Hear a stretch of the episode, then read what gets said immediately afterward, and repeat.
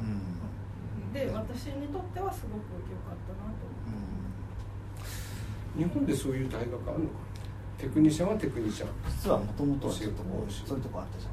日大ってそもそもあったんですよ。そうですね。テクニシャン制度みたいなのがありましたね。太田さんっていう技術員がいて、うん。曲げ方溶断溶接鉄関係はもう全部その人に一旦指導受けないとやらせてもらえない、木材とかも多少やったよね。木材とかもありましたね。工房のだから施設も全部太田さんがチェックして全部調べて全部整理して。うん。全部やったもんねでなんかそれを横で教えてる横でうん。土谷さんとかがうん。信じられない道具の使い方するんですよ。例えばグラインダーを上向きでうん。縦に使ったりとか火の粉バンバン浴びながらやるとかタワタワさん。そうタワさんなんかはあんなのバンバがバンバが朝から晩まであんなのしようとして何本あったか知らないよみたいなのをやるじゃないですかそうすると太田さんがあ「使い方かな」とか言いながら「ダメなんだぞ」とか言ってうん。でも好評ではうん。そんな甘っちょろい使い方ダメだみたいなグラインダーは縦で使えみたいな のを言って言うんですよ。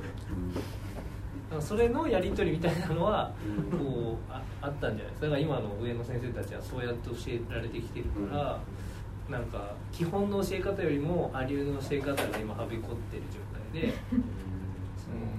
まあ、でも土谷さんってすごいやっぱり技術論とか素材論っていうのはすごいお好きだって。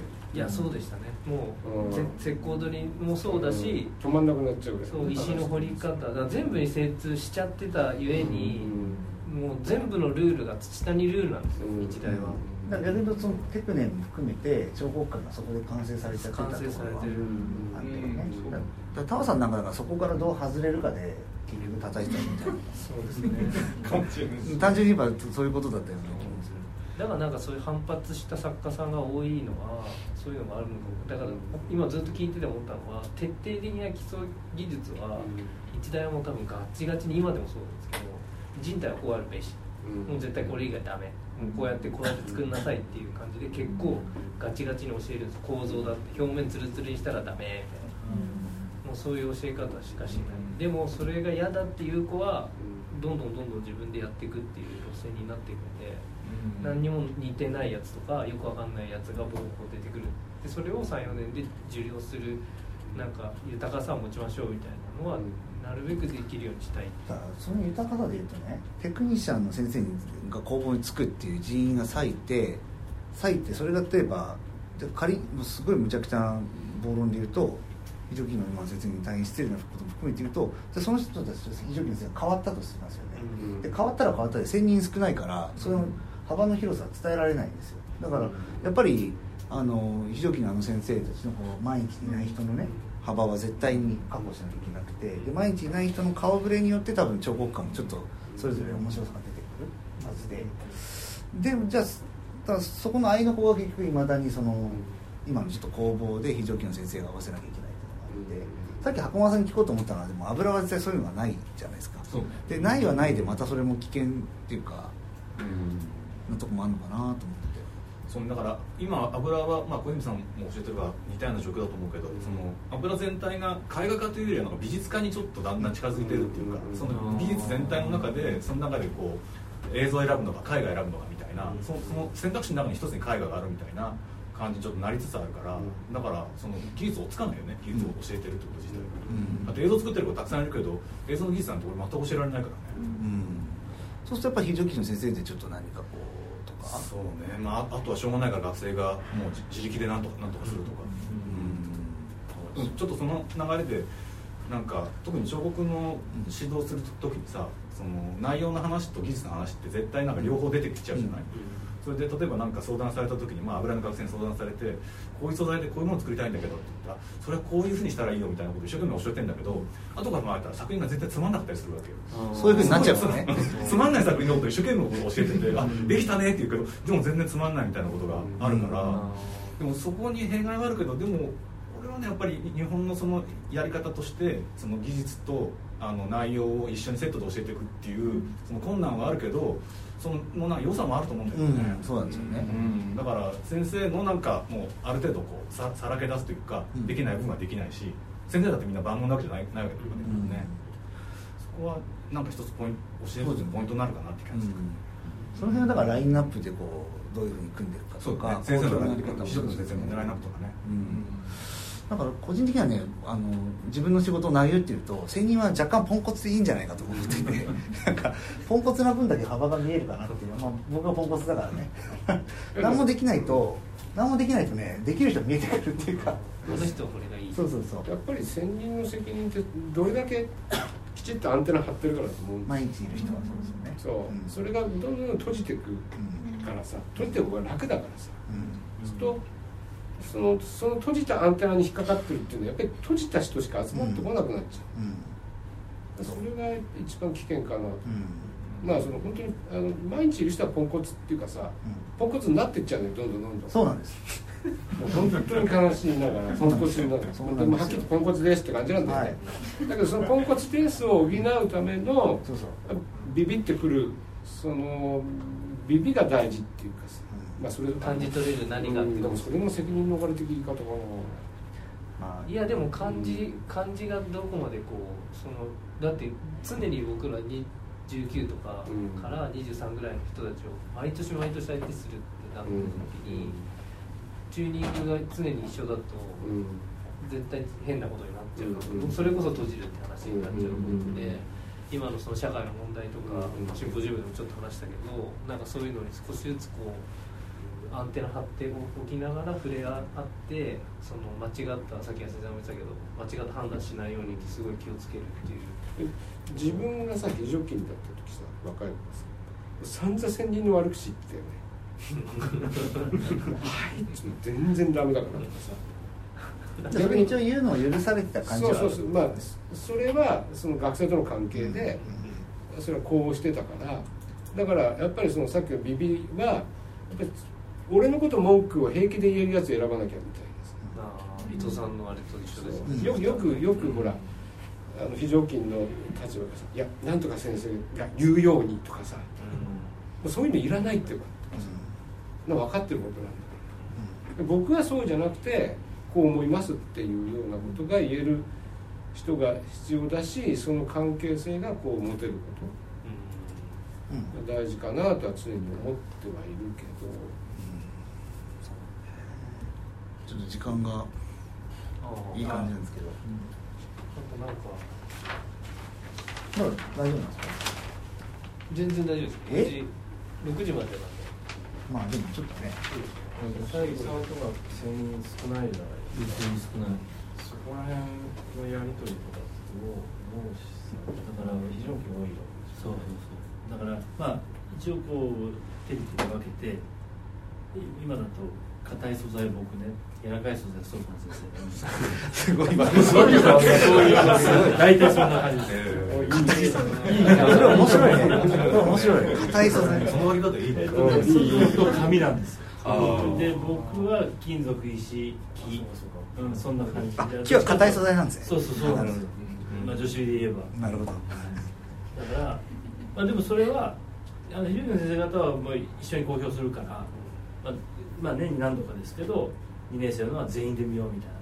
だから非常に興味の多いものをすっごい数でガーッと見て回るとか、学生ビビ,、ま、ビビビってるよねあれねもうえざっくりとどのぐらいなんですか？せ1000人が何人ぐらい1000人二人ですよだからあ1000人2人で。二人で非常勤非常勤は素材に5人ぐらいいるのであー25人ぐらい。うわーすごい。大変すげえそれすげえ。それを絶対名前覚えられなそうだねそうだから知らない先生もいる。あ学生にとってはね。25人でやってて学生がえっと何人ぐらいなんですか学年20人なんで。20人を25人。そうだから先生もだから季節労働みたいにして来る人含めて25人だから。単元ごとに来る。そうそうそう。この授業だけねとか紙の子だけ来ますよみたいなのもいるから。すごいな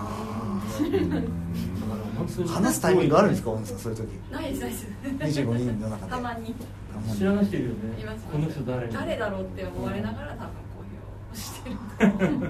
通年見て本野さんは常年見てるんですよね。大体曜日ごとに入って。そういう方もいないともう。そうそうそういう手術官。だからそういう人はまあ何人かメインで入っててあとはこの授業はじゃあこの先生に任せようかみたいな。うちはほら指輪の授業とかもあるなるほど。すっごい広いんですよ。ジュエリー。とかねあと木工芸もあるから、うん。それはその専門家が来てやるし。その人たちも逆に言えばその彫刻の先も一緒に見てそうですそうです。すごいな、だから先生にとってはそれ地獄ですよ。わけわかんないことをだから生い立ちが違うのに一緒に公表するわけだから全然違う意見出てくるし。まあそれも楽しそうですね。でもなんか面白いですよ。社会ってってそういう感じですよね。そうそう社会。だからね世の中展覧会出したらみんなそうじゃないですか、うんいろんな人が見るし。そうですよね。だからそうでもその方が僕は健全だと思いますけどね、うんまあ彫刻家が集まると なんか予定調和がまあどうしても生まれちゃうそうですね。場合っていうのがやっぱりあって、優秀賞なんかね、卒生の優秀賞つけるときにあの予定調和とは言わないんだけど、うん。やっぱ彫刻家の中でこうよくできているものってなっちゃうとき彫刻としてに見たらこっちでしょうか、うん、まあもちろんそうそうそうそうなんだよね。そういうのがだから多分袴田さんとたまにこの前も袴田さんの目から見た彫刻家の優秀賞っていうのと、実際の結果が結構ねスコーンってずれ今年完全ですよずれた。久々誰が優秀賞だったんですか？誰って言っても分かんないでしょ。いやあの作品ね作品見たもん全部。あそっか。帯台で出してるの。とセラミックで筒のようになって布をかぶって。まああれだけじゃないんだけどね。やっぱ展示で撮ったりするから。とかあと油とあの巨大なね絵の境目にある石の作品とか。黒目影の黒目あーはいはいはいはい黒目あとは映像がね映像に映像が映ってるっていう。あブランカーにプロジェクトうんまあでもその辺はやっぱ五美大のさあのシンポジウムになっての問題もあってちょっとなかなかそのもったいない感じで。全くそのベストじゃない場合というのもあるし逆にベストに見えちゃう人もいるんですけどその辺はやっぱりなんかこうだから逆に袴田さんから選んでもらったそういう賞みたいのをなんか設定しても面白いのかなとか思ったんですよ。逆に僕とか伊藤さんとか三田さんが見た油のこれっていうのがあったりすると、なんかその学科ではこういうものはとりあえず形上ね賞になるけども実はそうじゃない見方だとこんだけ違うものがある評価になるんだぞっていうのが、なんか学内であっても面白いかなってちょっと思ったり、造形大の大学院はノミネートは一応彫刻の先生選ぶんですけど造形賞は他の科の先生が投票で選ぶんです。彫刻入らないんですかそこ彫刻の先生は。入らない彫刻はまあえっ、と大学院は美術美術とデザインと,、えー、と造形教育って3学科なんですよ。だからだから一応その美術の中に絵画と彫刻っていうのは基本的にはないんですけど、まあ、一応それぞれが担当し誰が担当しているかによって、えー推薦するかしないかみたいなので、まあ、一応まあ仮に僕の学生がまあちょっと良さそうだって言ったら、まあ、学学科で、えー推薦しましょうってなるんですけど、まあ、造形賞自体はもう本当にその大学院を担当してる先生全員で投票するんですだからだからそのまあいわゆるそのその専攻の文脈においては結構評価が高かったとしてもやっぱ逆にこうパッて周りから見た時のその評価としては全然その僕らがいいと思ってないその学生が造形賞になることもある。うん。でまあそれを良しとしてるんですけど、それはいいよ。ね一人造形賞造形賞は、えっとね、その時によるんですけど、えっと、学科ごとに1人2人とか、うん。えっと、美術だったら2人とか、まあ、人数にもよるんですよ、まあ、賞とか出す時のその合議合議になる時にさっきの彫刻館じゃないけどそういったものとかその彫刻家が出す時のなんか作品の成り立ちみたいのがすごく重く見えてきて濃く濃くって重くはない。濃く見えてくるのが、うん、面白いとも言えるんだけどそれのなんか対極的ななんか評価みたいなのが重く示せないと、なんかそれがちゃんと言語化されないなっていつも思ったりして個人で賞を出す以外やっぱり何らかの合意みたいなのがさ、うん。意識が働いちゃってまあ面白くないなとは、まあ、彫刻だと人数が少ないから、うん。それでやるとこう賞をもらわない人とか差がね、で油絵なんかむさびは新旧制作の時個人賞みたいなのあるじゃない個ですか。人賞出すねあれはいいなと思って、うん。でもあれはあれでも120人ぐらいいるからうんうんできる芸能だなと思ったりしていて、うんその辺難しさはありますけどまあ実際はそうですよね。多分そう思います。例えば富その優秀賞まあその選定の中に富ももちろん入ってるわけだけど、その個人で選んだら違うものを選選ぶ可能性がある。ありますあります、うんだから多分他の先生もそういうところがあって、うん。そのなんかこう微妙なところが重なって点数がこう点数にするとね加算されたものが多分あとはでも伊藤先生なんか突然そこに1個ボーンって持ってきたりしますけどねあえて。うん。それでなんとかバランスを取ろうとするっていうか、そういう時に戦いではない。戦いもあります。どうせお前こっちだろいやこれ出しこれでもこれじゃねえだろ。これ出した方がいいんじゃないみたいのをうん。先にみんな他の非常勤も僕も含めて言った時にたった2人の他の先生がうん。やっぱここは違うみたいな。うん。どうしてもダメみたいなので結構揉めたこともあって。えー。だからモニュメントの問題を作品にしてたうん。去年一昨年か。で今年はあの映像で出してたんだけど、あの彫刻の塑像をね